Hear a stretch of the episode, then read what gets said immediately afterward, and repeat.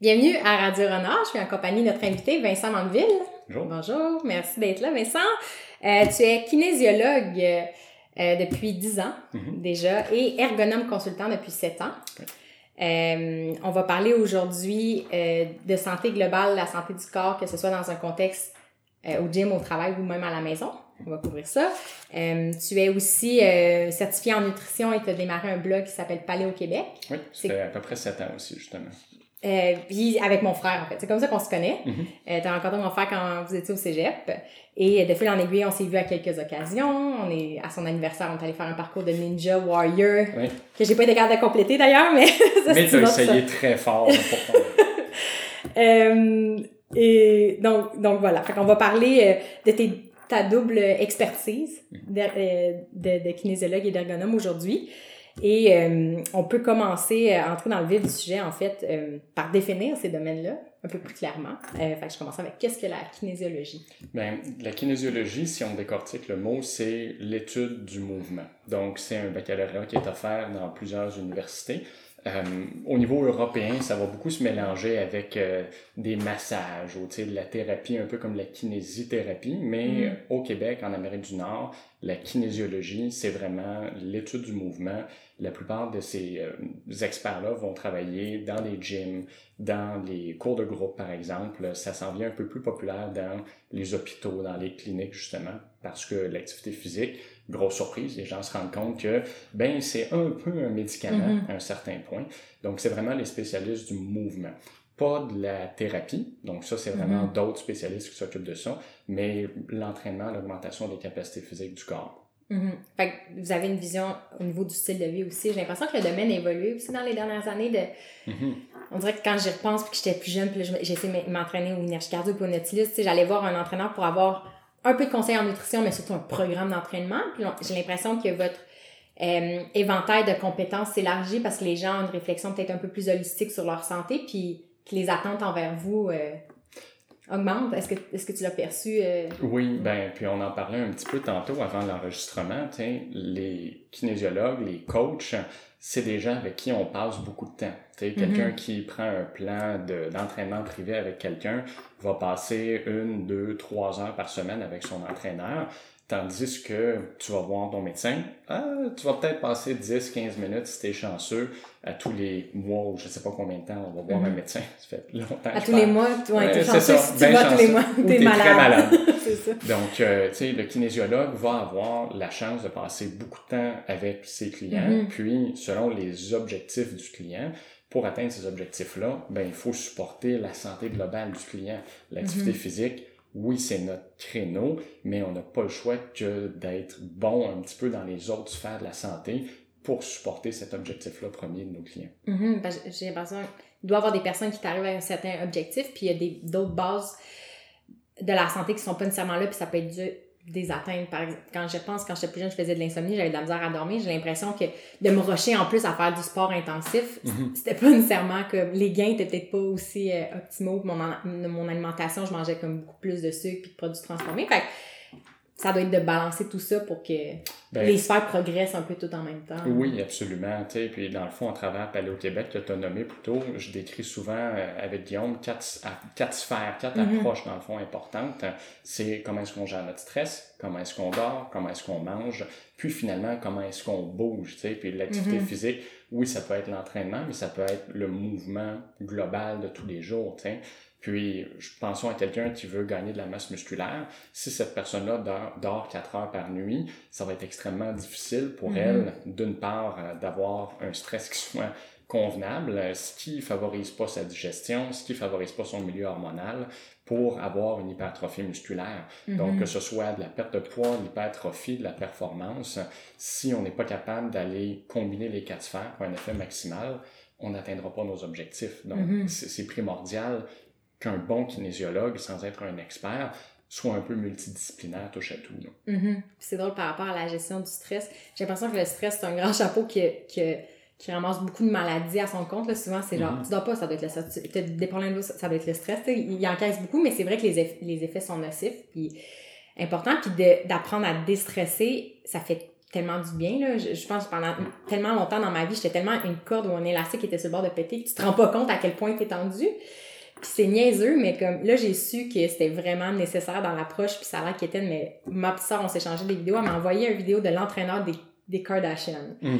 Puis il expliquait, là je me disais, oh, ça doit être bizarre. Je sais pas ce que cet- cet entraîneur-là pousse vers des filles qui sont comme très axées sur la beauté L'image, esthétique, qui ont les chi- oui. l'image, mais son approche, la pre- premier élément, c'était la gestion du stress. Mhm. Puis au lieu de commencer tout de suite à les entraîner, il leur faisait faire de la méditation. Puis là j'ai fait, ah, ok, c'est vraiment rendu mainstream. Tu sais, faut, faut qu'on en, parle. Fait que ça m'avait bien fait rire. Fait que depuis ce temps-là, je me dis, ok, je pense que là, il y a un consensus là, sur justement des piliers importants de, Ben, de l'entraînement. C'est comique, hein, parce que tu disais le stress a une connotation négative, puis c'est vrai, dans la société, on dit le mot stress, on associe ça absolument à quelque Mhm. chose de négatif, mais la base biologique du mot stress, si on pense à la science de la biologie, c'est un stimulus qui perturbe l'équilibre d'un système. Puis le résultat d'adaptation de ce stimulus-là peut être positif. Mhm. L'exercice qui est bien dosé, c'est un stress, mais qui résulte d'une adaptation Mhm. positive. On mange des légumes, ces légumes-là peuvent contenir des toxines, ah, mais des antioxydants, ah, c'est une réponse positive. Fait que le stress a sa raison d'être, mais c'est comme tout, hein, si on en a trop, ça peut amener à un résultat qui est négatif, Mhm. somme toute. Ben, tu mets doigt sur un, un- des réflexions que j'ai constamment, c'est justement, j'étais j'étais quelqu'un que je considère comme très tendu dans la vie. Tu sais, j'avais pas nécessairement beaucoup de sensations physiques, j'étais tout le temps crispée. Comme beaucoup de personnes qui travaillent au bureau, j'avais des tendinites. Euh, j'essaie de, de rebalancer puis de me calmer, mais des fois, je sens que justement, je manque un peu de stimulation puis je me sens un peu amorphe, genre, tu sais. Fait j'ai l'impression que globalement, dans la société, on est, on, c'est un peu polarisé dans le sens où on voit que statistiquement, les gens, on bouge de moins en moins dans les pays industrialisés. C'est, c'est, un niveau dramatique que même si on se dit, ah oui, on bouge plus assez, c'est pire qu'on pense. Mhm. Puis à l'autre extrême, on voit de plus en plus sur les médias sociaux, euh, différentes disciplines qui, poussées à l'extrême, font des corps vraiment particuliers comme super musclés, l'agilité pou- poussée au maximum, des gens qui marchent sur les mains comme naturellement, tu sais. Fait que une des questions que j'ai, c'est justement entre le no pain, no gain, puis l'intensité, puis la performance, puis le je suis un peu une patate de divan, comme comment est-ce que quelqu'un peut apprendre à trouver euh, ce qui est bon pour lui, puis être dans une zone de stress justement qui est stimulante, Ouais. qui fait qu'il se dépasse et qui va pas nécessairement amener à se brûler. Ben, dans la société d'aujourd'hui, on est souvent très axé noir ou blanc. sais. Mhm. Si je suis pas Chris Hemsworth hein, ou une, euh, une patate de divan, justement, il n'y a rien entre les deux. sais. Mhm. Alors que ce qui va aider les gens la plupart du temps, puis ça existe des gens qui sont justement couteau entre les dents, qui vont s'entraîner systématiquement tous les jours, puis c'est leur drogue, un certain, littéralement, Mhm. on pourrait dire. Mais moi, en tant qu'entraîneur, j'essaie de pousser les gens vers qu'est-ce qui est un petit peu meilleur. Tu sais, que ce soit dans Mhm. une pratique de nutrition ou de mouvement, tu entre rien faire, ben, est-ce que tu pourrais aller prendre une marche autour du bloc? Mhm. Est-ce que tu dois manger un sac de chips vraiment comme collation ou est-ce que tu pourrais manger des arachides salés? Mhm. Tu un meilleur choix? Ben oui, c'est un meilleur choix. Donc, il y a cette dualité-là qui n'a pas lieu d'être. Puis tu disais, les gens qui justement se donnent à fond, puis on a cette perception-là que c'est ce qu'on doit faire, mais cette perception-là de s'entraîner jusqu'à temps que tu te noies dans une piscine de propre Ouais. sueur, ça amène pas nécessairement des meilleurs résultats. Puis c'est stupide de se brûler comme ça ultimement. C'est ce Mhm. qui est glorifié. On a l'impression de ne pas avoir rien fait si on n'a pas su une tonne, mais c'est pas ce qui est le plus efficace, en tout cas pas Mhm. pour la majorité des gens. Même le domaine du CrossFit euh, qui a amené un peu cette vision-là que non seulement c'est ça, c'est c'est des mouvements euh, intenses répétés souvent longtemps. C'est c'est comme tout le combo justement pour poten- potentiellement se brûler, mais j'ai l'impression que même pour- je connais des gens dans le CrossFit que même eux doivent se détacher de cette image-là qui leur est collée à la peau pour dire non, on vise le multidisciplinaire puis l'agilité, puis il faut bien connaître les mouvements, il faut pas se brûler, tu sais, mais même Ouais. eux, j'ai l'impression que ça leur ça leur reste collé, puis il faut qu'ils déprogramment ça chez, Ben, dans l'esprit des gens qui viennent Le cas du CrossFit est vraiment spécial, hein, parce que si on prend euh, Greg Glassman, qui est le fondateur du CrossFit, à l'origine, lui, sa philosophie, c'était faisons le moins possible pour avoir le meilleur résultat possible. Mhm. Puis cette philosophie-là, et, et je pense qui est extrêmement valide, a débouché sur les CrossFit Games. Donc les gens observent des, des athlètes qui sont phénoménaux, qui se défoncent font, comme tu disais, de la haute intensité, du haut volume, qui n'est pas adapté à la moyenne des gens, que si la moyenne des gens essaient de reproduire leur pattern d'entraînement, ça va mener à des désastres au niveau physique, des blessures, un burn-out et tout ça. Mais ces gens-là, donc, ce sont pas particulièrement des modèles, mais eux-mêmes ne s'entraînent pas selon la philosophie CrossFit. Si on va sur crossfit.com, puis on fait le workout of the day, l'entraînement du jour, ben si je fais ça tous les jours, je vais pas me rendre au jeu du CrossFit. Les athlètes de CrossFit ont de la périodisation d'entraînement, vont développer des habiletés des machines, là, c'est des dans leur domaine. Là. Oui, absolument. Mais là où le CrossFit a cette fonction-là de dire euh, c'est complètement randomisé, vous allez faire des choses différentes à chaque jour, ben les meilleurs athlètes au monde de CrossFit ne font pas ça. Mm. Fait qu'il y a tout un, tout un volet de paraître là-dedans. Puis tu parlais d'esthétique tantôt. Il y a énormément de paraître autour de l'entraînement. Malheureusement ou mm-hmm. heureusement, c'est un mal nécessaire parce que c'est ça qui nous sert à vendre, entre autres. Ça mm-hmm. vend pas mal mieux, justement, un client qui a perdu du poids puis qui a l'air pas mal plus beau torse nu que quelqu'un qui est une patate de divan. c'est vrai, hein, de voir les effets comme bénéfiques sur euh, la santé mentale, la santé émotionnelle, c'est plus dur à, représenter. Mais même mm-hmm. moi, tu sais, des fois, je me dis, ah, j'ai pas de transformation spectaculaire, que j'avais une blessure ou j'avais un surplus de poids monumental. Tu sais, c'était à l'intérieur de moi, je, chantais, je me sentais pas bien dans mon corps. Mm. Euh, puis ça, ça, mon stress influençait toutes les, les sphères de ma vie. Fait que maintenant, c'est de dire, ah ben je dors mieux, je mange mieux, puis je m'entraîne. Je suis pas capable de dire exactement lequel a eu l'influence la plus déterminante, mais tout mhm. ça ensemble fait que globalement, à travers les années, je me sens mieux, tu sais, mais je peux pas le montrer en une photo, tu sais, c'est pas aussi punchy. Fait que, comme tu dis, on comprend pourquoi on en arrive là où montrer des transformations, c'est intéressant puis c'est spectaculaire. Euh, ce qui m'intéresse aussi, c'est quand on parlait de masse musculaire avec les athlètes de CrossFit, il y a des filles que moi, je regarde, ils sont tellement musclés que si tu enlèves la tête, ils ont des corps d'hommes, là, carrément, ils ont des âmes. Fait que là, il y a comme une, nouvelle aussi vision esthétique de la fille, là, qui, mm-hmm. qui est, ce qui est quand même intéressant aussi, au lieu de représenter une fille qui est excessivement maigre, qui était le standard, je pense, dans les années, quand moi j'ai grandi adolescente. Mm. Le modèle, c'était Kate Moss, puis des mannequins hyper maigres. Puis maintenant, c'est les Kardashian, Nicki Minaj, qui ont, on va le dire, des courbes vraiment plus voluptueuses, qui ont été aidées euh, à la chirurgie artificiellement. J'ai l'impression que dans les gyms, maintenant, il y a un, il y a un souci. Je sais pas si c'était plein de filles qui viennent te voir parce qu'ils veulent des bonnes cuisses et des bonnes fesses. Euh, mais euh, c'est ça, fait il y a eu un extrême au niveau de la musculation, mais il y a quand même une quantité de muscles qu'on a besoin pour bien opérer, puis c'est un bon signe de santé. Oui. Euh, fait c'est quoi le lien entre les la musculation et la santé, puis c'est quoi, comment qu'on juge si on est assez musclé ou pas, ou assez... Euh, il y a aussi l'agilité, mais mettons qu'on se concentre sur la masse musculaire. Ben, la masse musculaire, c'est hyper important. Puis il y a plusieurs, plusieurs études qui ont déterminé que plus quelqu'un euh, avançant en âge avec une masse maigre, donc masse musculaire, tissu conjonctif, densité osseuse, plus cette masse maigre-là est élevée, meilleure est la longévité, puis meilleure est mm. la qualité de vie. Donc, avant, dans les années 80, ça a été la folie du jogging. Tout le monde faisait du jogging. Mm-hmm. Ça a mené à énormément de blessures au niveau du bas du corps et à des ventes de milliards de dollars de souliers.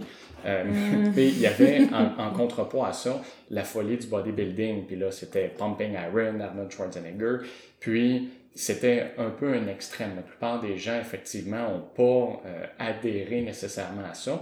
Puis la connaissance, la, la, sagesse populaire, on pourrait dire, commence un peu plus à s'attarder aux bienfaits de la musculation.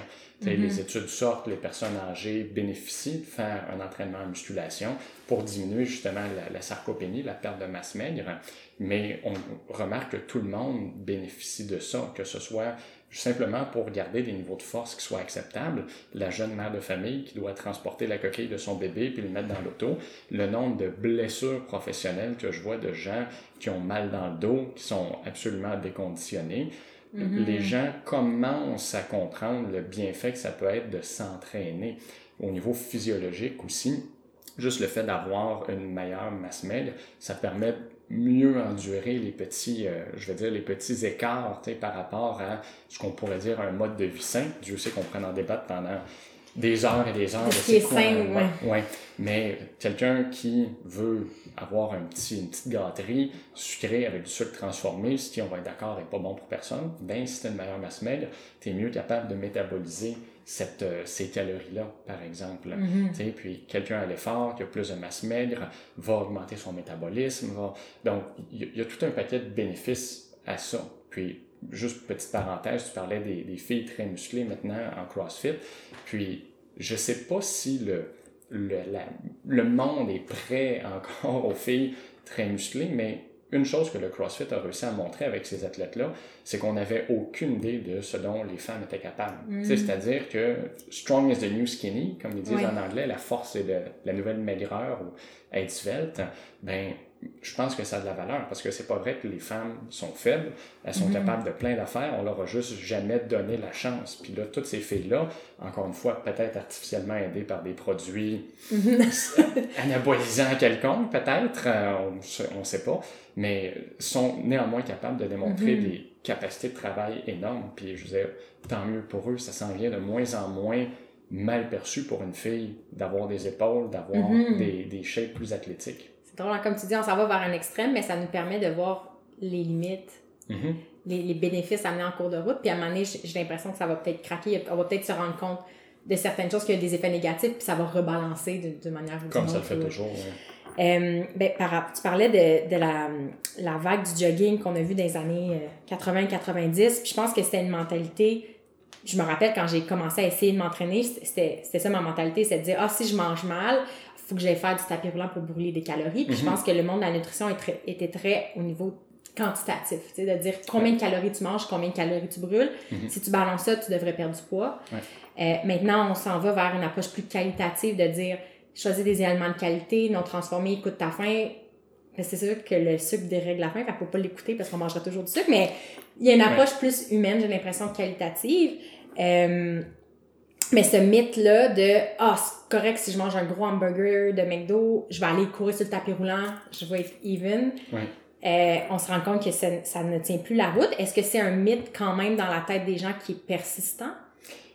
Certaines personnes ont encore cette perception-là que c'est vraiment calories in, calories out, c'est vraiment une balance euh, énergétique. Puis, j'ai, tu parlais de, de balancier parce que je sais justement toujours entre, euh, on a ou bien ce paradigme-là, ou bien on a le paradigme de j'ai juste à manger des aliments de qualité, puis je fais pas attention aux calories, puis ça va être correct. Puis, c'est impossible, veux, veux pas, de violer les lois de la thermodynamique. C'est-à-dire que si je mange plus de calories que j'en dépense, oui, je vais du poids, et le contraire est aussi Mhm. vrai. Mais, un peu comme tu le mentionnais, il y a un million de paramètres qui vont influencer cette, euh, ce métabolisme-là. Mhm. Sais, C'est-à-dire que, oui, selon la qualité des ingrédients que je mange, est-ce que j'ai bien dormi? Est-ce que je suis stressé? Parce que ça va impacter ma digestion, de la façon dont euh, je- mon corps métabolise ces nutriments-là?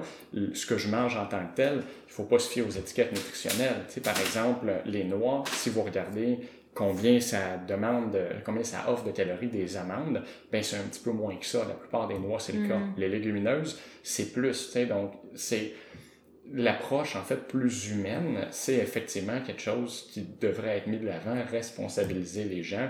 Tu sais, puis quelque chose comme le guide alimentaire canadien, c'est difficile d'être contre la vertu. C'est un outil qui est correct, mais ça peut pas remplacer une intervention d'un à un où on apprend à quelqu'un à se responsabiliser puis à se conscientiser. Mhm. C'est-à-dire qu'on est tous, en tant qu'individus différents, et bien manger pour quelqu'un à un moment de sa vie, ça Mhm. sera pas la même peut-être qu'à un autre moment de sa vie Mhm. de par euh, la façon dont on s'entraîne, par nos activités, par l'état. euh, tu sais, il y a mille choses, dans le fond, qui vont influencer cette, euh, cette consommation-là alimentaire puis notre diète. Mhm. Quand tu parlais du nombre de calories, je pense qu'il y a un mythe aussi qui colle à la peau du paléo. Pour Mhm. parler du paléo, c'est que c'est une mentalité de on mange du bacon tout le temps puis on en mange autant qu'on veut, il n'y a pas de problème. Mhm. Tandis que c'est une approche, à mes yeux, qui valorise beaucoup de manger des aliments, des- de la vraie nourriture, en guillemets, là, Oui. real food, euh, des aliments entiers non transformés. Puis il y a des grosses réflexions aussi sur la production agroalimentaire. tu. Puis Mhm. c'est pas une approche qui valorise la production industrielle de viande. Fait que je sais pas si c'était pour ça que tu faisais cette petite parenthèse-là de non, on peut pas manger comme. Genre, même si on mange des aliments non transformés ou tu sais, du, du gras de noix de coco qui est super populaire, Ouais. si t'en manges un kilo par jour, on prend quand même du poids, il n'y a pas d'échappatoire. Exact. Euh, fait justement, fait que là, il y a un virage vers un- une mentalité très cardio. Mhm. Euh, vers euh, ce que je- on voit beaucoup, beaucoup, c'est les Tabata, les entraînements à haute intensité, HIIT, High Interval, Intensity Interval Training, Oui, exact. Euh, qui est un, un, virage, au lieu de dire cours des heures, c'est l'inverse. Puis là, on dirait que les gens cherchent la plus petite durée que tu peux faire. Puis il y en a qui disent une minute super intense par jour que genre tu penses que tu vas mourir. Ça, ça a des bénéfices autant que non, non, non. Fait que tu sais, je pense qu'on voit à un autre extrême. Il, doit y avoir de la spéculation autour de tout ça. Est-ce que c'est euh, un type d'entraînement que toi, qui est inclus dans ton approche? Je sais pas, c'est quoi ta ben, en tant que kinésiologue, tu dois avoir beaucoup, beaucoup, beaucoup d'outils dans ta mm. boîte à outils pour répondre aux besoins des gens. Si j'ai quelqu'un qui a des problèmes articulaires, euh, ça va être plus difficile de lui demander de faire du, du HIT, mm-hmm. puis de se donner à 100% au risque qu'il se blesse. Est-ce que ça a une certaine valeur? Absolument. Est-ce que c'est quelque chose qui devrait, devrait être fait en toute régularité, ben peut-être pas. il faut toujours considérer, puis c'est quelque chose d'hyper frustrant quand je réponds aux gens qui me posent des questions comme ça. Ça dépend, c'est quoi que la personne a mm. besoin. Du cardio classique de longue haleine, c'est démonisé par certains cercles de, certains cercles oh, de bodybuilder, mais mm-hmm. ça a sa valeur. Des entraînements par circuit, des euh, metabolic conditioning, des metcon, c'est un petit peu plus long, c'est des circuits, c'est des poids, ça a sa valeur aussi. Des entraînements un peu plus de strongman, de powerlifting, soulever hyper lourd, beaucoup de temps de repos, ça a sa valeur aussi. Donc, il faut vraiment analyser de quoi est-ce que la personne a besoin. Mm-hmm. Puis, le problème avec l'entraînement, c'est c'est quoi la dernière mode, puis je vais faire mm-hmm. ça un bout de temps, puis mhm. ça, ma vie va changer, puis ça va être merveilleux. Mais au même titre qu'on parle de diète, tu parlais de diète paléo, mais n'importe quelle diète, c'est un nom qui, moi, m'horripile un petit peu, tu sais, parce qu'on devrait changer le mode de vie. C'est pour ça que j'aime pas me faire euh, affixer la diète l'étiquette diète, ouais. diète paléo parce que c'est pas quelque chose que tu fais trois mois pour perdre du poids. Tu peux le faire, mais si tu le reprends, je serais aucunement surpris. C'est un mode de vie que tu dois adopter. Puis mhm. personne n'a dit que ça devait être rapide. Prends pas deux jours pour changer ta vie de bord parce que c'est le meilleur moyen de crasher, mais que tu t'entraînes ou que tu manges différemment, donne-toi le temps d'adapter ton mode de vie à ça, mais il mhm. faut que ça transforme durablement pour avoir un impact qui soit tout aussi durable. Oui, c'est drôle, hein? on, on cherche les résultats rapides, puis la solution, c'est le c'est le milieu qui est pas glamour, qui est comme, qui a pas de fanfare, tu sais, mm. puis c'est de, je pense c'est d'apprendre à célébrer les petits gestes du quotidien, justement, parce que mm. dans une mentalité où on célèbre juste les résultats, ça peut être démotivant parce que les résultats sont, si on prend pas des photos, si on s'observe pas de jour en jour, on a de la misère à voir la progression mm-hmm. de jour en jour. Fait que maintenant, c'est super niaiseux, mais il y, a un, il y, a un, calendrier énorme sur notre mur.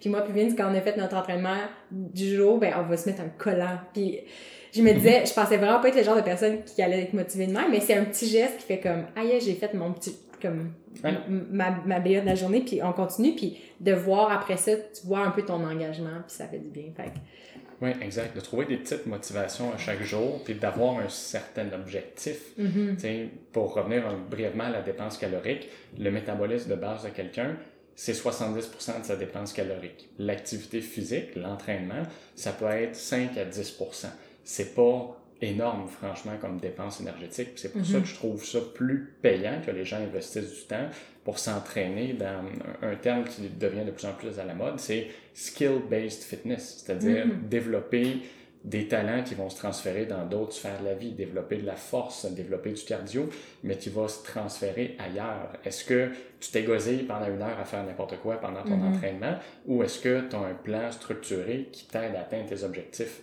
Si la réponse est oui, un petit collant. Mhm. Exactement.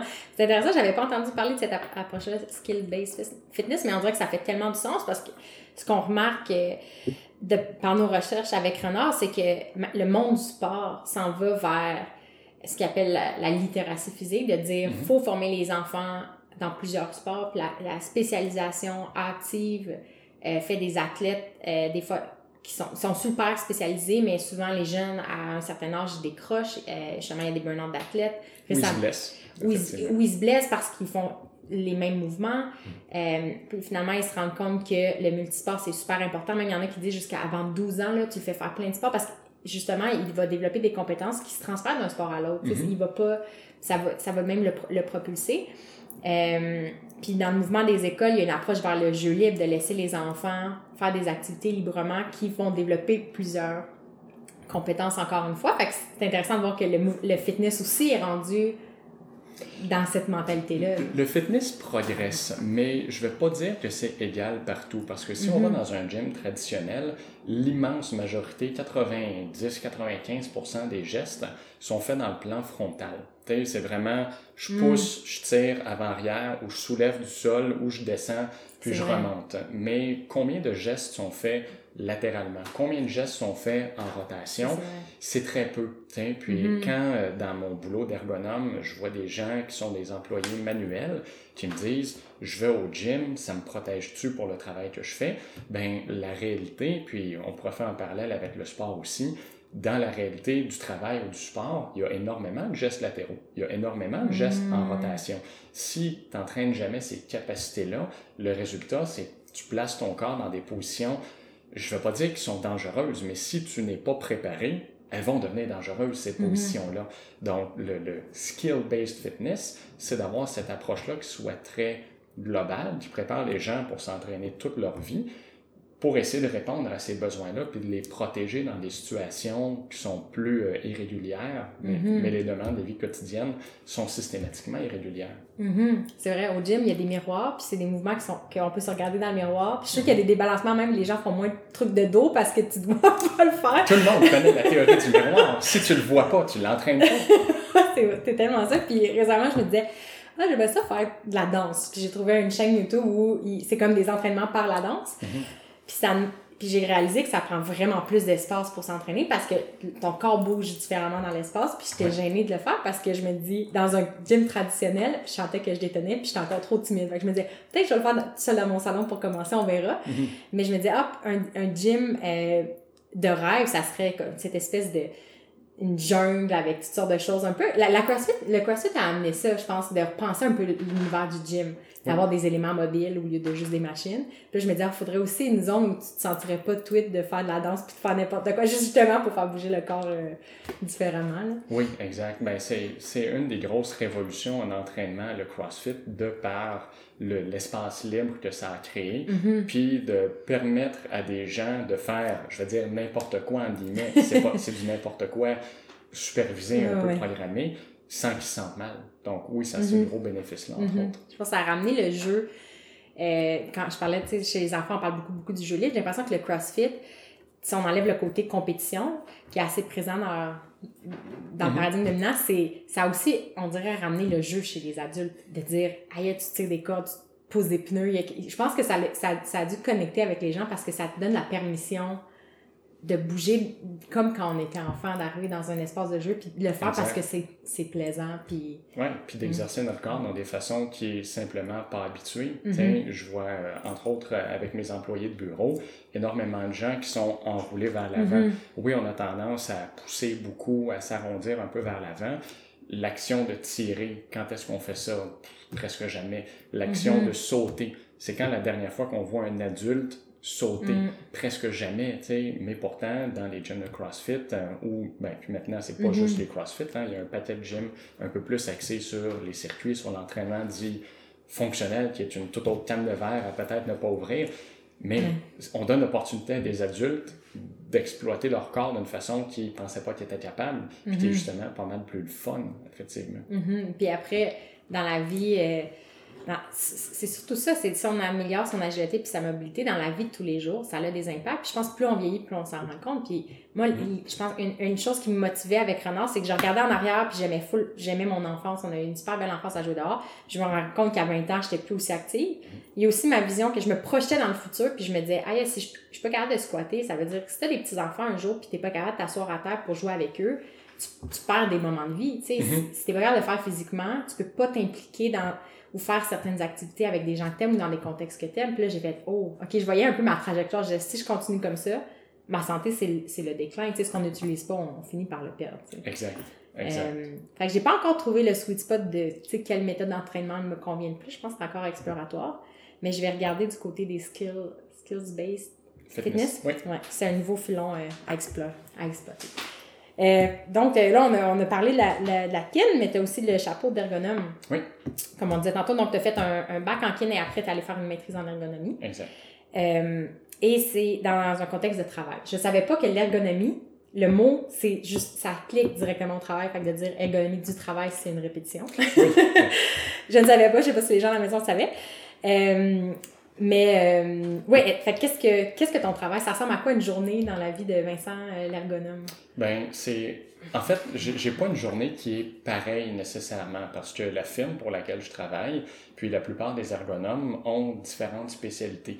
L'ergonomie de bureau, c'est clairement ce qui est le plus connu. sais On mm-hmm. pense à un ergonome, on pense à quelqu'un qui va venir ajuster ta chaise, ajuster ton bureau. Mm-hmm. Je donne des formations en manutention de charge. Donc, autant j'ai mon volet coach kinésiologue que j'ai le volet, disons, coach formateur chez des gens, des, disons-le, col un peu plus bleu, qui vont mm-hmm. manipuler des charges. Euh, de l'aménagement, de la conception d'environnement, que ce soit euh, un peu plus les volets outils, les volets mm-hmm. euh, espace, puis des gens justement qui ont des problématiques, tu parlais toi-même de tendinite mm. au bureau, c'est des gens que je vais voir communément là, pour essayer de les aider bien ajuster leur poste, effectuer la recommandation matérielle aux besoins, leur prescrire des exercices s'ils n'ont pas déjà ça par leur propre thérapeute. Mm-hmm. En fait, c'est vrai, l'ergonomie, c'est faire dire, comment l'espace est fait, puis comment l'humain bouge dans cet espace-là. Parce que même si l'espace est normalement bien conçu, mais si la personne n'a pas de capacité ou fait des choses répétitives dans une position euh, une mauvaise position, ça peut créer des effets négatifs. Fait que c'est de balancer un peu les deux. Euh. Oui, puis le rôle de l'ergonome, ultimement, c'est de prendre la personne dans son environnement, puis de s'assurer que cette personne-là soit capable de faire son travail le plus longtemps, le plus efficacement mm-hmm. possible, sans atteinte physique. Puis il y a même le volet psychologique qu'on pourrait rentrer là-dedans. Donc on parlait de stress tantôt le stress au travail a une influence dans laquelle j'ai nettement moins d'expertise, mm-hmm. mais qui commence à être de plus en plus tenue en compte aussi. Fait que c'est vraiment de s'assurer que cette personne-là, elle soit bien dans son espace. Donc, qu'on parle de quelqu'un qui m'intentionne ou quelqu'un qui soit au bureau, je veux dire, mm-hmm. le, le, résultat, l'approche va être similaire. On doit tenir en compte c'est quoi les méthodes de travail de cette personne-là, c'est quoi ses outils, c'est quoi son environnement pour s'assurer qu'elle demeure productive, qu'elle demeure confortable, qu'il n'y ait mm-hmm. pas de facteur de risque qui s'applique sur elle. Mm-hmm. Quand tu parles de productivité, est-ce que l'ergonomie, c'est pas un domaine que, que je connais, fait que je pose des questions qui me sont venues en tête, mais est-ce que c'était au départ une discipline plus industrielle dans l'idée de faire des, des employés productifs? Puis est-ce que, ce qu'on, comme ce qu'on voit avec la vie de tous les jours, les gens sont de plus en plus sensibles à la santé générale et au bonheur? Est-ce que tu à vois aussi... là, c'était euh, ce qu'ils appelaient aux États-Unis les human factors. Ça a été énormément poussé euh, pendant la Deuxième Guerre mondiale pour, entre autres, designer des meilleures machines pour faire la guerre. Comme malheureusement, mm. beaucoup de technologies, ça a été développé, mis de l'avant, beaucoup euh, développé pour faire la guerre plus efficacement. Mais là, aujourd'hui, c'est plus axé effectivement sur le bien-être, le confort mm-hmm. des gens, mais il y a encore énormément de, de recherches, d'études qui se font un peu plus pour les applications militaires. OK. Fait que toi, dans le fond, ton chapeau, encore une fois, de, de, de kinésiologue puis de nutrition, ça, dans le contexte du travail d'ergonome, ça ton tes expertises s'influencent. Oui, absolument, parce que puis l'ergonomie, tu le mentionnais, c'est un diplôme de niveau maîtrise, mais il n'y a pas de bac en ergonomie, ce qui mm-hmm. fait que tout le monde qui est ergonome et mm. ça peut être des kinésiologues, ça peut être des infirmiers infirmières, ça peut être euh, des gens en relations industrielles, par exemple. Donc, il y a énormément de diversité au sein, au sein même des, euh, des ergonomes, les mm-hmm. ergothérapeutes aussi. Donc, il y a un paquet de gens qui vont réaliser le travail d'ergonome, qui n'est pas un titre protégé d'ailleurs parce qu'on n'a pas d'ordre professionnel. Mais moi, en tant que kinésiologue, je veux dire, j'ai une bonne connaissance de la biomécanique, j'ai une bonne connaissance de la physiologie, puis le volet relationnel est hyper important. Mm-hmm. Ne serait-ce que d'ajuster le poste de travail de quelqu'un. Si je constate qu'il y a des facteurs de risque à son poste, euh, j'effectue des recommandations, puis la personne est un petit peu mm. résistante. C'est ultra commun, mais qu'est-ce qui va me permettre d'outrepasser cette résistance-là? Si je suis un expert un peu style Rainman, puis je suis juste extrêmement méthodique, mm-hmm. mécanique, cette personne-là, dès que je m'en vais, va défaire les ajustements que j'ai faits. Mais si mm-hmm. je suis quelqu'un qui a un relationnel qui est bon, puis cette personne-là a confiance en moi, ça va fonctionner. Je veux dire, tu as peut-être déjà entendu l'histoire, le médecin qui prescrit un placebo va avoir plus d'efficacité avec son patient que le médecin désagréable qui prescrit le bon médicament. Fou, hein? Ça fait aucun sens, mais Mhm. c'est le même concept. Euh, Moi, en tant que kinésiologue, c'est clair que ça supporte mon métier d'ergonome pour ce volet relationnel-là. Puis je Mhm. pourrais même dire aussi pour le- l'aspect multidisciplinaire, parce que un ergonome, c'est justement une autre catégorie d'emploi touche à tout. Quand tu rentres dans une entreprise, il faut que tu joues avec les RH, il faut que tu joues avec la santé Mhm. sécurité, il faut que tu sois capable de parler à l'ingénierie. Donc, il y a un paquet de sphères qui vont se mélanger. Puis si tu n'es pas capable de recombiner un petit peu tout le monde, tu vas avoir de la misère à mettre tes projets de l'avant. Puis Mhm. c'est plate à dire, mais déjà la santé sécurité, c'est l'enfant pauvre dans une entreprise parce que les gens Mhm. ont de la misère à investir de l'argent dans la santé sécurité parce que ça apparaît pas dans la colonne des revenus. Ça apparaît dans la Mhm. colonne des dépenses. Ouais. Il n'y a pas de colonne économie. Euh, Donc, Ouais. s'il y en avait une, peut-être que les gens investiraient plus là-dedans. Mais là où la santé sécurité est déjà un enfant pauvre, l'ergonomie, c'est le petit frère de la santé sécurité. fait que c'est rarement quelque chose qui est mis de l'avant. Ça change, ça Mhm. s'améliore, mais on parle aux gérants d'entreprise typiques, c'est pas sa priorité. OK. Fait que qu'est-ce qui fait, quel type d'entreprise viennent euh, vers, vers toi puis ils recherchent ces services-là? Qu'est-ce qu'ils ont en commun qui fait qu'ils te font confiance puis ils veulent ta connaissance? La culture d'entreprise a un gros, gros, gros impact. Et puis surtout, Mhm. au moment d'enregistrer, on est dans une situation de plein emploi. Les gens se battent pour de la main-d'œuvre qualifiée, puis tout va être mis de l'avant pour essayer de garder ces gens-là. Mhm. Donc, le problème aussi, c'est que la ressource humaine, les employés, ça coûte extrêmement cher quand on en perd un puis qu'il se blesse. Extrêmement cher d'une part parce que cette personne-là et son expertise sont plus disponibles le temps de son congé de maladie. Il y a les frais administratifs associés aux ressources humaines pour trouver Mhm. un remplaçant pour cette personne-là. Ce remplaçant-là doit être formé, n'a pas un niveau de productivité qui est égal. Donc, les coûts Mhm. indirects sont énormes. Mais si Mhm. la culture d'entreprise est bonne, si c'est des gens qui font vraiment attention à leurs employés, ils vont vouloir faire appel à des ergonomes puis faire le bon choix. C'est-à-dire Mhm. que on veut s'assurer d'avoir des postes qui soient le plus optimaux possible. On veut fournir le bon équipement. Donc, on veut un bon équilibre. On veut des ergonomes qui soient sans conflit d'intérêt, idéalement. Dieu sait que ça existe, des recommandations d'équipement. Tu apprends Ah, qu'il y a des gens qui euh, ont des petits commission? bénéfices. OK. Oui, exact. Puis ça coûte cher un tiroir clavier, ça coûte cher certaines Mhm. chaises ergonomiques, mais si c'est bien ajusté par un ergonome qui a de l'expérience, ça vaut son pesant d'or, parce que Mhm. entre une chaise ergonomique bien ajustée ou un employé qui part en congé de maladie, il y a une différence de coût Ouais. qui, est- qui est significative. Ouais. Mais c'est cette culture d'entreprise-là, ultimement, qui détermine les gens qui font appel à nous ou pas. Mhm. Euh, puis au niveau des, des tendances, euh, est-ce que là, on entend beaucoup parler de sitting is the new smoking. S'asseoir, c'est c'est aussi pire que fumer. C'est Ouais. la nouvelle la nouvelle bataille. Euh, ce qui- qui est en partie vrai parce que euh, si on, on est fait pour bouger de toutes les façons, comme on disait, Mhm. Notre vie implique normalement, impliquerait normalement qu'on bouge de plein de façons. Puis le corps humain, si on l'observe une journée typique, je pense que les gens seraient surpris de réaliser à quel point on est tout le temps assis. Tu sais, on est, on s'assoit pour manger. On arrive dans l'autobus ou dans son auto, on est assis. On arrive au bureau, on est assis. Mhm. On attend pour quelque chose au centre d'achat, on est assis. Euh, fait que c'est assez saisissant. Puis c'est comme si là, le pendule s'en va vers, là, on parle beaucoup des, des, euh, des bureaux debout. Ouais. Puis là, il y a une mode, puis il y a une économie autour de ça, comme tu dis, tu sais, il y a des, des compagnies qui, qui commencent à faire des standing desks, qui sont plus ou moins technologiques, il y en a qui se montent automatiquement, qui a des réglages, tu sais, comme ça devient comme une autre, euh, une autre place où on peut euh, se laisser aller puis dépenser. Mais en même temps, être toujours debout, c'est aussi une autre forme d'immobilité. Exact. Fait que chez nous, on a essayé de créer toutes sortes d'aménagements variés à plein d'auteurs. Mhm. Une question que moi j'avais de mon côté, c'est euh, on peut, si on parle des bureaux debout, qu'est-ce quels en sont les bénéfices, puis après ça, on pourra regarder plus en détail, est-ce que notre variation de mouvement ici est, est, est, bonne quand même? Ben, tu l'as bien dit que être debout, c'est une autre forme d'immobilité. Tu peux demander à une caissière de supermarché qu'est-ce qu'elle pense de sa position debout pendant quelques heures. Elle va probablement vous dire qu'elle n'irait pas ça un petit banc pour, pour s'asseoir.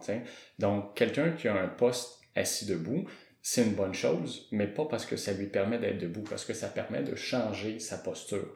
Et on Mhm. a une mauvaise blague en ergonomie qui dit la meilleure position ergonomique, c'est la suivante. C'est c'est pas, c'est pas exact, Mhm. c'est-à-dire que le bénéfice réside dans la variété de postures, puis il faut une bonne qualité de posture à la base. Mais si Mhm. on interchange entre, par exemple, une position debout et une position assise dans une bonne chaise ergonomique bien ajustée, et qu'on change fréquemment de position, puis ce fréquemment-là va changer. C'est-à-dire que quelqu'un qui est euh, pas vraiment en bonne condition physique va peut-être préférer s'asseoir pendant une heure, puis se lever pendant 10 minutes. Puis si cette personne-là faisait ça à travers sa journée, ça serait bien correct. Mais combien de fois est-ce que je vais dans les entreprises, ils ont investi, ils ont acheté des standing desks pour tout le monde, puis qu'est-ce qu'on voit? Des gens qui sont debout le matin, puis que ça soit l'après-midi. Ça sert Mm. à rien, autrement dit. Il y a des avantages et des inconvénients au poste assis debout. Puis tu l'as dit, il y a un paquet de monde qui ont inventé un paquet de solutions qui sont pas toutes bonnes, qui sont pas toujours bien adaptées. Tu sais, il y a par exemple des tables qui vont carrément monter descendre. Il y a des modules qu'on peut ajouter sur les bureaux existants. Mhm. Puis toutes ces solutions-là ne se valent pas. Il y en a qui coûtent plus ou moins cher, il y en a Mhm. qui vont pas fitter dans tel ou tel environnement. Puis encore une fois, c'est pour ça que je suggère, je vais avoir l'air de prêcher pour ma paroisse, mais faire appel à un ergonome dans un système corporatif, juste pour s'assurer est-ce que ça répond bien aux besoins, c'est important parce que Mhm. je, je pourrais raconter des histoires d'horreur de cimetières ergonomiques, de gens qui achètent des gadgets, Mm. puis là, il y a une grosse pièce dans l'entreprise qui sert de débarras pour tous les cossins qui ont été achetés mais qui servent finalement à rien. C'est la même chose que dans la maison, le nombre de maisons qui, qui ont un tapis roulant qui ramasse la poussière ou un vélo. Mhm. Un vélo. euh, j'ai la même image. Puis c'est vrai que là, on est dans le monde, il y a l'ingéniosité, il y a des tapis roulants, minuscules pour faire du tapis en roulant en, travaillant. J'ai vu dans le système scolaire, c'était des, des bureaux qu'il y a des pédales de vélo. Puis là, des fois, tu te poses la question, tu te dis, le but, c'est qu'on on bouge dans la vie, tu sais. Je pense pas. J'ai l'impression que des fois, c'est un plaster de dire on va mettre des pédales pour que l'enfant pédale en. en- Peut-être repenser le design de la classe au complet puis la- la- l'approche pédagogique, mais ça, c'est une, autre, une autre affaire. J'ai l'impression que c'est ça, il y a encore une approche. On espère toujours qu'il y a une gogosse ou une pilule qui va nous éviter de faire la job. Ouais. Puis dans le monde du mouvement, j'ai l'impression encore plus que l'alimentation, tu peux pas t'en tirer comme tu peux pas sous-traiter ton mouvement. Mhm. Comme faut que tu le fasses toi-même, genre il y a pas d'échappatoire. Ben, puis c'est la tendance lourde de la nature humaine de la loi du moindre effort. C'est-à-dire que Mhm. si je peux m'éviter de bouger, je vais le faire. Tu sais, On conçoit Mhm. des environnements qui nous forcent à prendre notre auto pour aller à l'épicerie plutôt que d'y marcher. Pourquoi? Parce Mhm. que ben, l'épicerie est pas tant loin, mais bon, en auto, ça prend deux minutes. Mais à pied, ça prend 20 minutes. Fait que c'est clair que les gens vont faire ce choix-là. Puis au bureau, effectivement, c'est la même chose. Des postes assis debout, je pense que c'est vraiment un pas dans la bonne direction. Mais là, on pourrait débattre effectivement, tu sais, des mini tapis roulants qui bougent, euh, qui sont, tu sais, j'ai vu toutes sortes de choses, des vélos stationnaires, pas de guidon dans les salles de réunion. Il y a beaucoup de gens qui sont très intéressés à faire beaucoup d'argent en vendant des choses qu'on n'a pas nécessairement besoin. Ouais. Est-ce Ouais. que ça pourrait être remplacé par, par exemple, juste prendre des marches pour faire un meeting Mhm. à la place ou juste euh, quelqu'un qui est assis mais qui peut pas avoir de standing desk? Est-ce est-ce que cette personne a la capacité de se lever à toutes les 20 minutes, ne serait-ce que pour Mhm. juste prendre la mesure de son environnement, bouger un petit peu, poser une question à un collègue, parler au téléphone debout, euh, aller chercher une feuille de papier qui est sortie à l'imprimante qui n'est pas juste à son bureau. Donc, je- Mhm. un standing desk, c'est un outil, mais je veux dire, un outil, c'est malheureusement possible de mal s'en servir. Puis un outil n'est peut-être pas nécessairement le seul outil qui est capable de faire la job. L'aspect comportemental de l'humain Mhm. est super important. Puis là, encore une fois, son environnement va avoir une influence super positive là-dessus, mais Mhm. ça se peut des fois on ne puisse pas manipuler l'environnement comme on le souhaite. Puis là, on a malheureusement la responsabilité de bouger. là. Mhm. C'est drôle, euh, quand on travaillait pour Participation, on est parti en tournée pendant un an. Puis à ce moment-là, pour simplifier ma vie, puis mieux savoir mes temps de pause, j'avais acheté une montre aussi, une montre intelligente. J'étais Mhm. curieuse de savoir combien, comment je bougeais dans une journée. On était tout le temps debout. Euh, puis quand je suis revenue à la maison, ben, cette montre-là, euh, la, la, la montre est programmée pour à chaque heure te dire de te lever. Puis au début, ça m'irritait tellement, puis parce que tu es dans un flot de travail. Puis je, je, je la mettais pas parce que ça me dérangeait, mais je- ça me fait réaliser, ça a été une prise de conscience de, de quand je travaille, des fois, je pouvais être 4 heures sans me lever. Là, au début, je l'éteignais, puis je me levais pas. Là. On dirait que j'étais entêtée. J'étais là, c'est pas toi qui vas me dire quoi faire. Puis là, finalement, je me rendais compte que ça passait. Ça, ça me montrait le temps qui passait à la, auquel je, je m'étais jamais levée. Puis c'est sûr que plus le temps avance, plus je me crispais ou, ou quoi que ce soit. Fait que maintenant, j'essaie un petit peu plus délibérément de, de me lever puis de de, de me dégourdir un peu. Euh, Vince prend beaucoup aussi des marches, on essaie de sortir dehors. Euh, puis de repenser, en fait, euh, c'est ça, les habitudes, les comportements autour du travail et de pas euh, devenir obsessif au niveau des, des outils, justement, en pensant que c'est ça qui va nous sauver la vie. Puis de plus en plus, les gens essaient de concevoir des bureaux qui sont plus ouverts, qui donnent accès à la lumière naturelle, des espaces Mm-hmm. un peu plus flexibles dont on pourrait débattre de l'efficacité ou de la pertinence. Mais bon, il y a une réflexion dans ce Mhm. sens-là qui, je pense, est bénéfique. Est-ce que la conclusion est toujours nécessairement positive? Ça- Mhm. J'ai vu des exemples où ça a été bien réussi, j'ai vu des exemples où ça a été mal réussi. Mhm. Donc, il faut toujours prendre en considération tous ces paramètres-là. là. Mhm. Un truc qui était dit sur lequel je voulais rebondir, la, la loi du, du moindre effort. je- moi, c'est Rob Wolf avec son livre Wire to Eat. Je sais pas si tu l'as lu. Absolument, oui. Euh, c'est pas mon livre préféré de lui. Ben, en fait, c'est parce que j'écoute aussi de ses podcasts. Fait c'était pas sur. Il y a de la je- redondance par je, connaissais les, les principes, fait que je me disais, ah, ok, mais je comprends déjà, ce qui était finalement une bonne chose. Mais la, juste le message de son livre a changé ma perspective. Lui, dans le fond, ce qu'il expliquait, c'est qu'on n'arrête pas de dire aux gens, justement, depuis les années peut-être 70, de manger moins, bouger plus. Mhm. Puis ce modèle-là était plus ou moins efficace parce qu'on, on- tu sais, la, On la peut santé même dire aucunement efficace. ok, je voulais pas trop. Euh, parce que bon, les stats s'empirent au niveau de la santé, euh, de la santé humaine.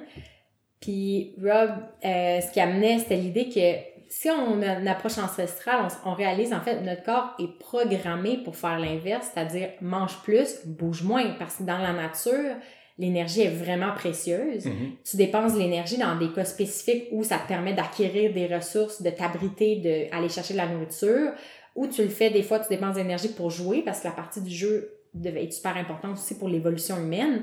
Mais l'idée de courir 20 heures juste parce que c'est supposé être, être le fun, c'est- c'est c'est un peu une aberration. On ferait pas ça. Mhm. Fait que c'est no- on dirait que ça m'a aidé à moins me fouetter parce que j'ai souvent envie justement de m'asseoir sur mon divan puis de me dire c'est naturel, ton corps il veut pas perdre l'énergie, c'est précieux. Oui. C'est juste que là on a tellement une abondance de nourriture autour de nous, puis c'est jamais arrivé dans l'histoire de l'humanité d'avoir autant de nourriture aussi intéressante à manger là, des, Mhm. des nourritures qui ont été comme faites en, la- en- en laboratoire pour que ce soit le plus goûteux possible. ouais. Fait que là, on est dans un univers où on devient fou puis obsédé par la bouffe parce que c'est tellement disponible. Puis nos environnements ont été tellement bien conçus qu'on n'a plus à bouger, tu sais. On est, on est bons, les humains, à créer des choses smart pour qu'on n'ait pas à faire l'effort nous-mêmes, tu sais. Fait que je me suis dit, au lieu d'essayer de combattre par la motivation mon envie de m'asseoir, puis Fitz, on s'est dit, OK, on va changer notre environnement Mhm. pour que l'option de bouger est plus- devient plus le fun et intéressante que l'option de s'asseoir. Ouais.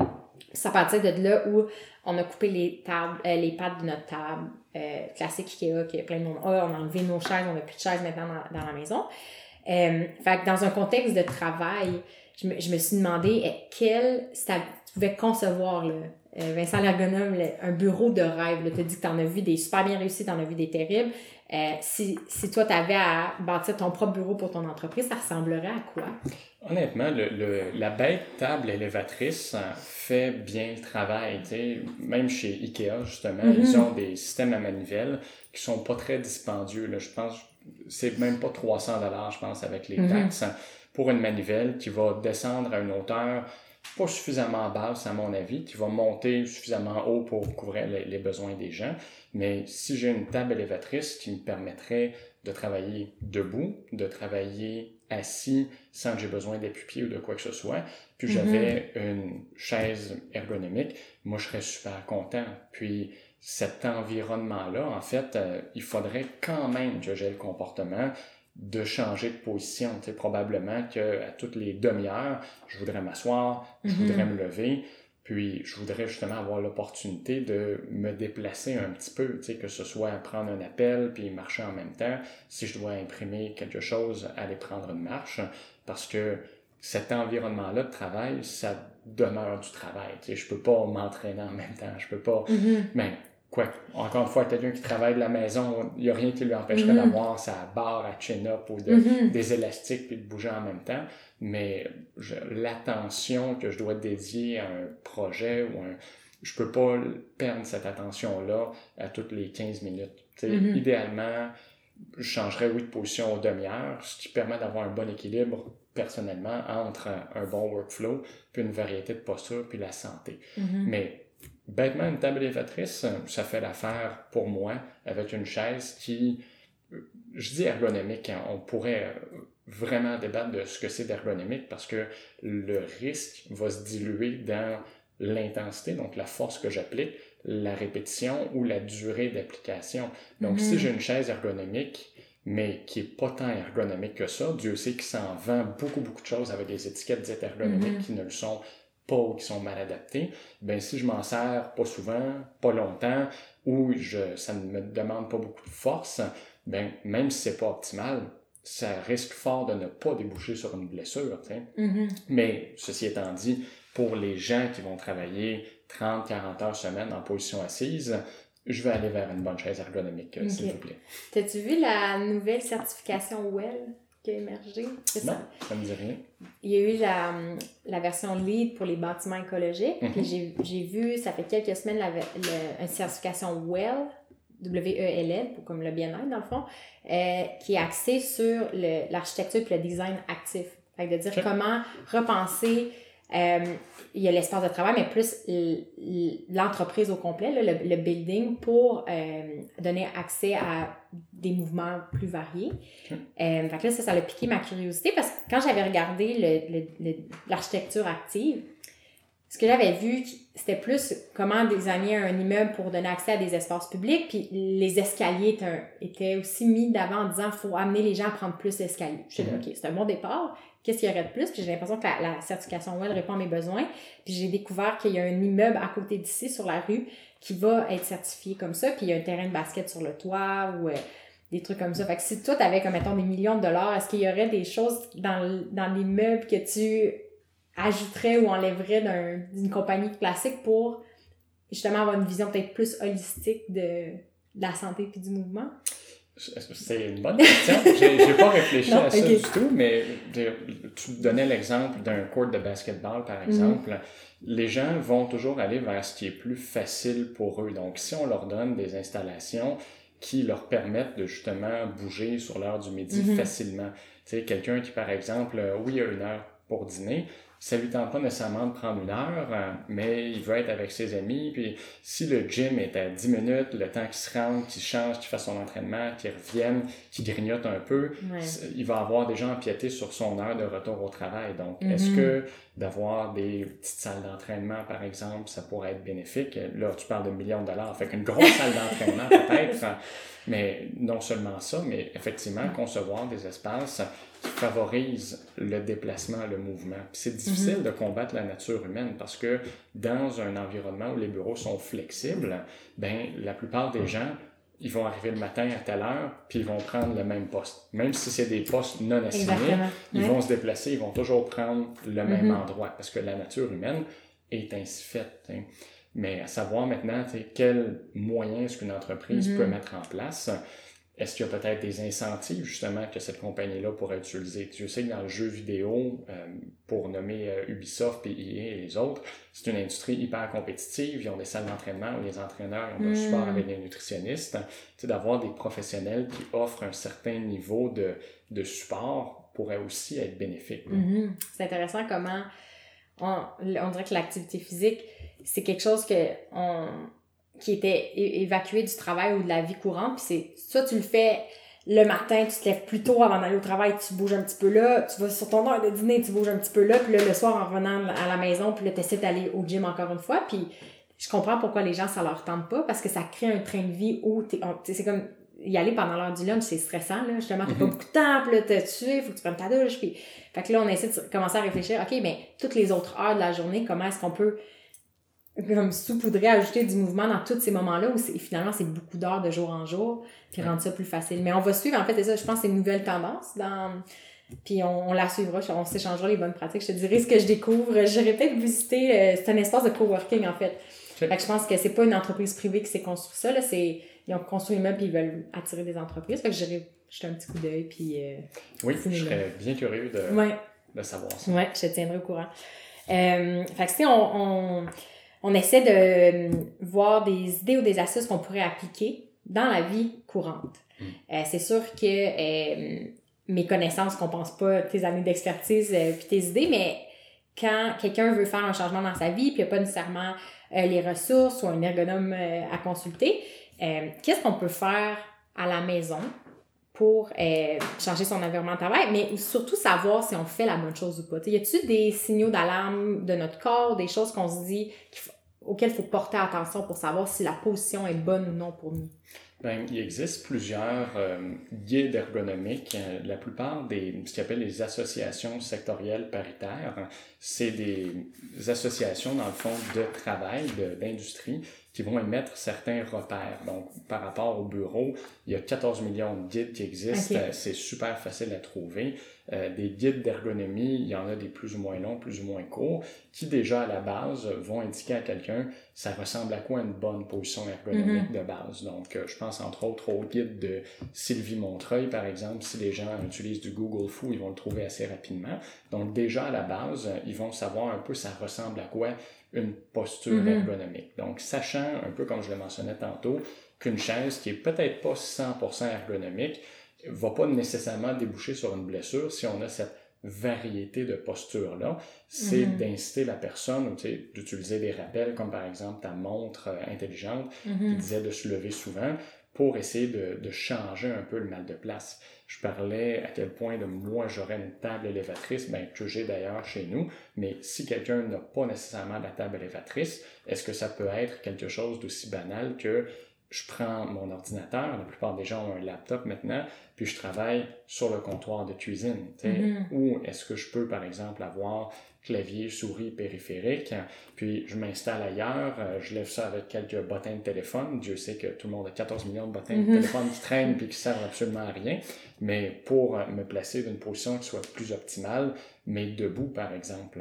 Mhm. Donc, à travers la journée, c'est de trouver ces espèces de petits spots où on est capable de changer notre, notre position. Mhm. Puis, je, persiste à dire, la meilleure position ergonomique, c'est la suivante. Donc, oui, il y a Mhm. certains repères de posture que je veux que les gens utilisent et respectent idéalement. C'est des choses comme garder le dos droit, garder le dos appuyé pour Mhm. détendre les muscles, avoir les épaules qui soient euh, relâchées, les avant-bras le plus près du 90 degrés possible, les cuisses pleinement appuyées, le genou à 90 degrés. Donc, souvent, quand je fais des ajustements de poste de travail, il y a plusieurs, plusieurs points clés, que, des erreurs fréquentes que je constate. Les gens ont des chaises qui sont trop hautes. Pourquoi? Mhm. Parce que les bureaux sont souvent trop hauts. Je vous garantis que s'il y a des gens qui écoutent cet épisode-là au travail, s'ils mesurent la hauteur de leur surface de bureau, ils vont probablement mesurer quelque chose entre 28 et 30 pouces. Puis, mon avis d'ergonome, c'est que c'est trop haut pour l'immense majorité des gens. Un bureau devrait se situer un peu plus autour du 27, là, ça va accommoder la majorité de la population, mais idéalement, on s'entend, la surface serait un peu ajustable. Puis c'est sûr que les gens doivent être conscientisés sur leur état physique. Tu, sais, tu parlais que tu prenais conscience de tes tensions au niveau de ton corps. Notre corps n'a pas de lumière check engine, n'a pas de signaux d'alarme sonore. De... Mhm. Notre corps nous envoie des signaux d'inconfort et de douleur. Fait il faut être un peu faut être un peu vigilant à ça. Tu sais, si on a de la tension au niveau des épaules, puis on analyse notre posture, puis on se rend compte que Mhm. ouais, j'ai des épaules dans les oreilles, ben ça se peut qu'on est, oui, en état de stress, mais peut-être que la table est simplement trop haute. Mhm. Si j'ai les pieds qui sont engourdis, ben peut-être que ma chaise est trop haute, ça fait une pression sur ma cuisse, ça limite la circulation Mhm. sanguine. Donc, c'est peut-être le temps de s'acheter un appui-pied, par exemple, ou encore une fois, réutiliser les bottins téléphoniques et les mettre en dessous. Donc, il faut que les gens, oui, se renseignent un peu. C'est vrai que l'information n'est pas toujours euh, facilement disponible, mais c'est possible de la trouver avec un peu de recherche, puis ils doivent être vigilants par rapport à leur propre bien-être. Mhm. Euh, j'ai une liste de mouvements atypiques, de de positions. En fait, je sais pas si c'est atypique dans l'ergonomie, euh, mais dans les, pour lesquels je, dans lesquels je travaille. Je sais pas si je pourrais t'en nommer quelques-unes, puis voir si d'emblée, il y a des choses que tu me dirais de faire attention ou de. De... Ouais. OK. OK. Fait que dans le fond, à l'appartement, typique appartement montréalais, on avait une table Ikea, quatre chaises, classique. Ouais. Sur le patio, une petite table pliante, des chaises. Mhm. Un, un divan qui prenait presque toute la pièce, qui était dans la pièce centrale. Fait que ce, que, ce qui est arrivé avec le temps, c'est que je me suis dit, on on veut moins s'asseoir. Fait qu'on va pas donner toute la, l'attention puis la pièce glorieuse au divan, là, tu sais, comme Mhm. c'est le, souvent le maître d'une maison, là. On rentre, il y a le salon, puis L'endroit où les gens se rencontrent. Exactement. Oui. Fait que ça fait longtemps qu'on n'a plus de télé, mais on a Netflix, comme tout le monde, on, on le regarde pas mal, mais une autre affaire. Fait que le divan a transféré de pièce, est allé dans une pièce plus petite. Puis maintenant, on l'a même vendu, Mhm. euh, même si je l'adorais, pour euh, avoir un tapis, un- quand même épais, vraiment confortable, pour être plus au sol, pour Oui. essayer de varier plus. Fait que le mobilier qui a pris la place tranquillement, on a une table, euh, une table basse, où quand on mange, on est en indien ou à genoux ou assis sur des petits rondins. On a une table haute qu'on a patenté nous-mêmes. Euh, on a des, des petits cubes. euh, on a des petits cubes bas puis un gros coffre. Euh, fait qu'avec tous ces mouvements-là puis le tapis, je vais travailler, par exemple, debout, si on en a parlé. Je vais travailler assis en indien. Euh, mais je vais aussi travailler, par exemple, à genoux, euh, droite, sur Mhm. les genoux. Je vais travailler aussi à genoux en petit, bon... en petit bonhomme à côté sur les coudes, puis je vais lire des livres. Oui. Puis des fois, je vais m'étendre tout mon corps à terre, puis je vais lire des livres où je vais faire différentes choses. Euh, mais souvent, ça va être ça. Ça va être euh, en indien, assis sur les genoux.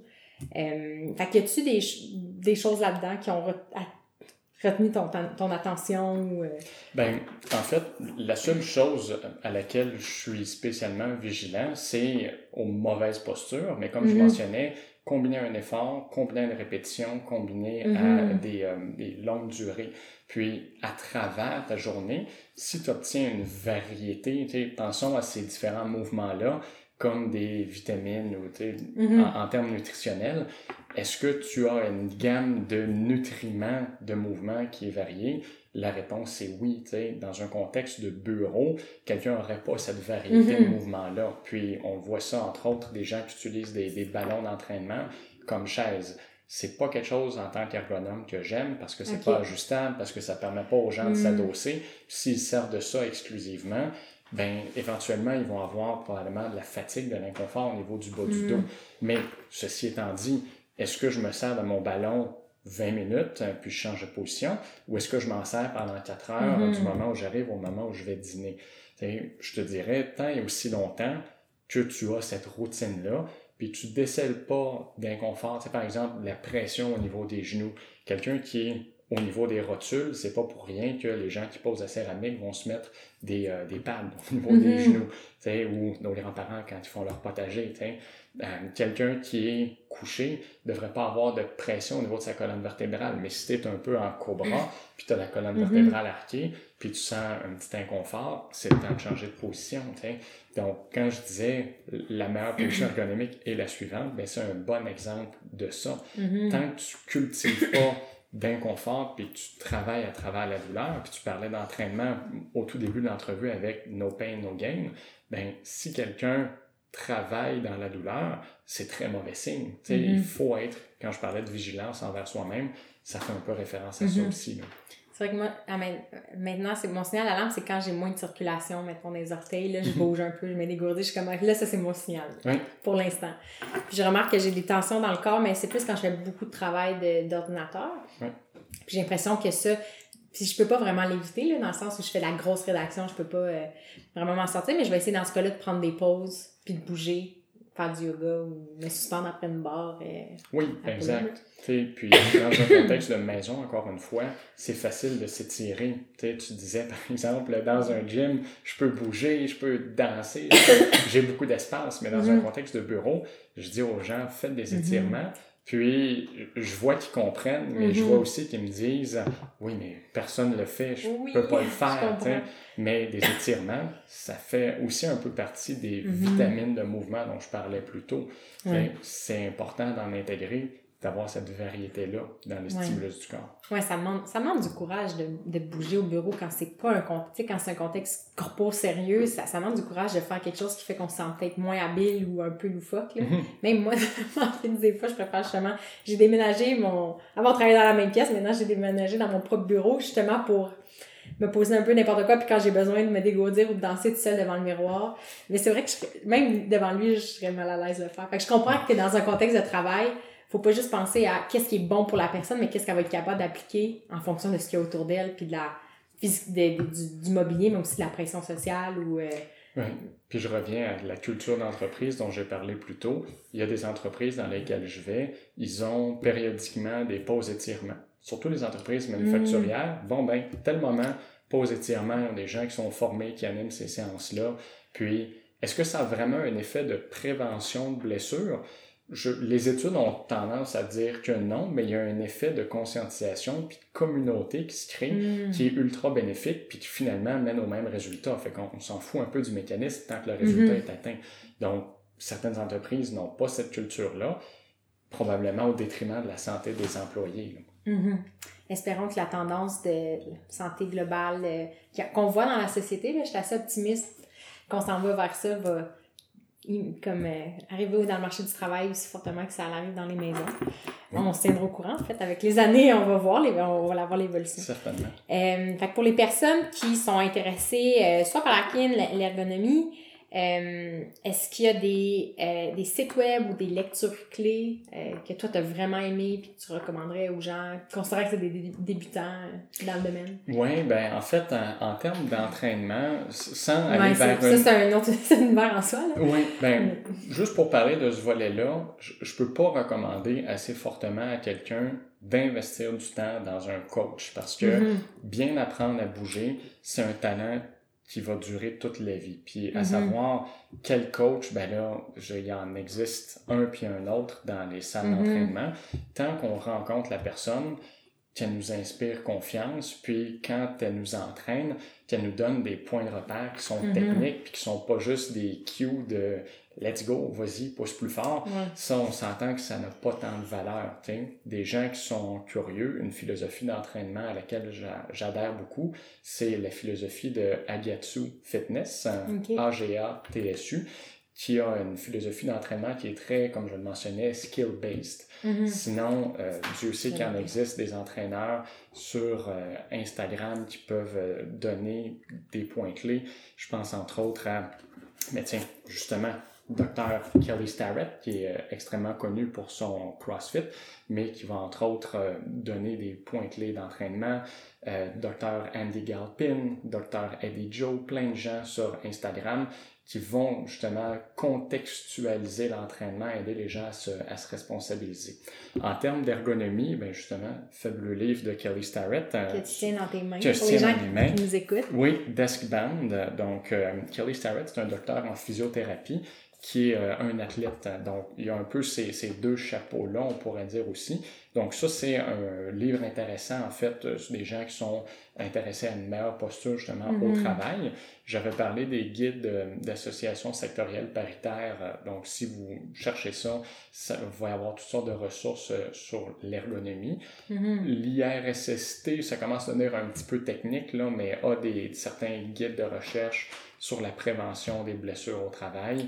L'ergonomie, c'est un domaine qui est, je vais dire, un peu moins accessible au grand mm-hmm. public, c'est-à-dire que c'est beaucoup de ressources pour des gens un petit peu plus, euh, qui ont plus d'expertise dans ce mm-hmm. domaine-là, malheureusement. Parce que ben, c'est moins sexy. Moins de personnes vont se dire... Euh, ah, faut que je comprenne moi-même comment euh, améliorer mon bureau. Tu sais, ça, ça, reste le domaine d'expert, puis c'est partant un peu. Mais tu soulèves l'aspect de consulter un coach euh, mm-hmm. en, privé, puis moi, ça a été hyper formateur de faire ça. Quand, comme tu dis, il faut rencontrer la personne, il faut voir s'il y a un bon fit, puis des fois, ça demande du magasinage, puis ça demande aussi de se connaître soi-même, puis d'être mm-hmm. clair avec ses intentions. Parce qu'il y a toutes sortes de coachs, d'approches de personnalité, il faut qu'il y ait un bon fit à plein de niveaux. Puis j'ai eu la chance que le, le gym de quartier, j'ai rencontré une communauté qui s'entraînait là, puis des, des coachs qualifiés qui m'ont vraiment fait apprécier. Euh, c'est une communauté de powerlifting. Puis j'avais commencé un peu avec des objectifs de je, veux perdre du poids puis je vais être plus fit, tu sais, comme le classique classique. puis avec un certain empressement. Euh, puis finalement, ce qui a été super bénéfique, c'est que il parlait jamais de charge, il parlait jamais de l'aspect physique ou de transformation, c'était juste la technique. Est-ce que on va te donner une bonne technique de base, puis l'important c'est que tu apprennes mm-hmm. le mouvement, puis une fois que tu vas l'avoir maîtrisé, on va euh, on va passer à autre chose, puis j'avais vraiment apprécié lui sa philosophie s'inspirait, je sais plus c'était qui son mentor, mais que eux ils voyaient le développement de l'athlète sur un, horizon de 10 ans. Mm. Fait que ça m'avait vraiment apaisé parce que même si c'était des gens comme super musclés, qu'il y en a même un qui a fait du culturisme, fait que tu sais ça c'était pas une méthode genre qui garantissait des résultats rapidement ou qui disait qu'il y avait des hacks. C'est tous les jours, tu te pointes, tu fais la job, tu sais, ou à une certaine fréquence. Je m'entraînais pas tous les jours, mais tu fais le travail, tu sais. Puis la, la routine, puis la discipline, c'était au cœur de leur approche. Puis on dirait que ça, ça me... C'est là que ça a commencé à les réflexions de me faire réaliser que j'avais de la misère à tenir des habitudes de vie. Puis c'est vraiment moins sexy. Mais Mhm. la discipline, c'est super important. Puis c'est ce qui amène des bénéfices à long terme. Fait que c'est vrai qu'il n'y a rien qui a compensé le contact humain. Puis quelqu'un qui te regarde puis qui peut te, te dire comment modifier les choses en fonction de ton, ton cas particulier. Exact. L'expertise, euh, ça, oui, c'est cher, mais ça vaut ce que ça vaut. Mhm. On, on a ce pourquoi on paie, puis si on paie pour un gym à rabais, ben on va avoir des résultats à rabais, effectivement. tu sais. Puis Mhm.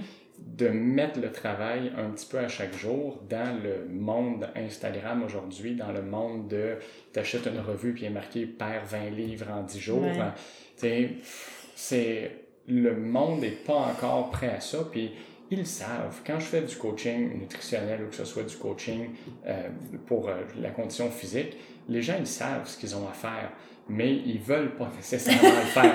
C'est ça le, le travail le plus difficile d'un coach, c'est de s'assurer de motiver quelqu'un. Parce que quelqu'un qui est suffisamment motivé, je ne vais pas dire va faire n'importe quoi, mais va faire proche, même si c'est pas parfait, c'est mieux d'avoir un plan imparfait puis de le suivre que d'avoir Mhm. le plan parfait qu'on suit jamais. Parce que ça Ouais. marchera jamais. Mhm. Jamais, jamais. Mhm. Puis le- le- la mentalité de résolution aussi annuelle, je pense qu'il y a quelque chose de vicieux par rapport à ça parce que même moi, j'ai j'ai remarqué, j'ai le réflexe de vouloir commencer toujours plus tard de Ah, la semaine prochaine ou le mois prochain, je vais Mhm. commencer pour un mois. Tu sais, je vais prendre une résolution, je vais la commencer plus, toujours, toujours plus tard. Fait que maintenant, à un moment donné, je vais prendre une résolution, faire un test sur la santé en alimentation avec Vince. On a commencé le 9 du mois, genre. Puis ça avait pas rapport, mais il fallait que je combatte mon envie de dire je vais prendre une grande résolution, un grand plan, grand, tu sais, grandiose, justement, puis je vais le faire plus tard, puis je vais me dévouer à ce moment-là, au lieu de dire non, Marc-Claude, c'est pas sexy, commence dès maintenant. C'est c'est pas c'est comme c'est ça, il y a pas de glamour, il y a pas de fanfare, mais chaque petit pas, c'est ça qui va compter au final. C'est de changer ma perspective, ça ça amène ça c'est plus bénéfique. Les petits pas vont amener plus loin, ultimement. que Puis il Mhm. y a des gens qui vont dealer très bien avec la privation, la fanfare, là, puis, puis tant mieux pour eux, Mhm. mais la nature humaine n'est pas faite comme ça, malheureusement. Pour les résultats durables. Mais des fois, il faut célébrer, puis il faut une fanfare parce que ça fait du bien. Oui! Euh, fait qu'avant de conclure, je serais quand même curieuse de savoir qu'est-ce qui fait que tu as choisi ce livre-là, que que t'as amené, qu'est-ce que tu as aimé, toi, de cette lecture-là. euh, Ben, En fait, c'est l'approche euh, justement multidisciplinaire parce que, comme je mentionnais, Kelly Starrett, c'est euh, oui, c'est un docteur en physiothérapie, donc Mhm. quelqu'un qui a beaucoup d'expertise, mais c'est aussi quelqu'un qui a beaucoup d'expérience parce que moi, en tant qu'ergonome, je travaille avec des gens qui sont pas toujours dans une excellente condition physique. Puis, on se le cachera pas, le corps humain est fait pour bouger. Le corps humain est pas fait pour être euh, assis à un Mhm. bureau. Tu sais, puis j'adorerais ça. Ça faciliterait beaucoup ma job si tous les gens avec qui je travaillais étaient justement des, des athlètes ou des gens qui se tiennent en forme. C'est pas la réalité. Donc, Mhm. ce livre-là tient en compte cette réalité-là. Tu sais, parce qu'un manuel d'ergonomie va dire Ah, il faut que tu sois assis à 90 degrés partout, puis puis le monde, c'est pas ça. Il faut accepter Mm. qu'il y a un petit peu de variabilité, puis il faut accepter qu'on a de la responsabilité à l'extérieur. Donc ça, c'est pas juste un manuel de comment s'installer, ça a des suggestions d'étirement, ça a des suggestions justement sur l'environnement, sais, Mhm. comment créer un environnement qui soit plus propice à ça, euh, identifier certains facteurs de risque, puis euh, passer outre, entre autres. Donc c'est une, une référence que, que j'aime bien. OK, parfait. On va mettre euh, tous les liens euh, de, de, de tes références, puis sûrement qu'on va aussi le commander, euh, puis le feuilleter pour, en, pour, pour partager euh, nos apprentissages. Euh, fait que les gens qui aimeraient te suivre, il y a Paléo Québec. Tu, tu parles plus de nutrition là que de mouvement. Oui, Euh, mais quand même, c'est une façon pour te rejoindre. Si les gens euh, ont des questions, veulent, veulent, veulent suivre euh, ton évolution. Donc, c'est quoi les, le site et les médias sociaux où on peut te, te trouver? Ben, paléoqc.com, c'est carrément le blog. Les gens qui, sur Facebook, veulent chercher Paléo Québec vont nous trouver. Mon Instagram personnel, paléoquebec.vm. Mhm. je suis entièrement facile à rejoindre à travers ces, ces différents moyens-là. Si les gens ont des questions justement un petit peu plus pointues, ben, paléoquebec à gmail.com. Ça va me faire plaisir de, de Mhm. répondre à vos questions. Et pour situer les gens géographiquement, je viens de passer, tu es sur la rive sud à Longueuil. fait que si les gens, pour qu'ils veulent s'entraîner... Euh, Région métropolitaine. Métropolitaine, euh, ouais, c'est quoi? ça comme ça. OK, ouais. parfait. Euh, ben, merci pour ta présence, Vincent. Ben, C'était vraiment intéressant. J'aime toujours finir avec plein d'autres nouvelles choses à consulter puis auxquelles réfléchir. Fait que je, je te tiendrai au courant de mes découvertes. Puis si jamais toi aussi de ton côté, il y a des choses qui émergent, euh, n'hésite pas. euh, Absolument. Et merci tout le monde à la maison.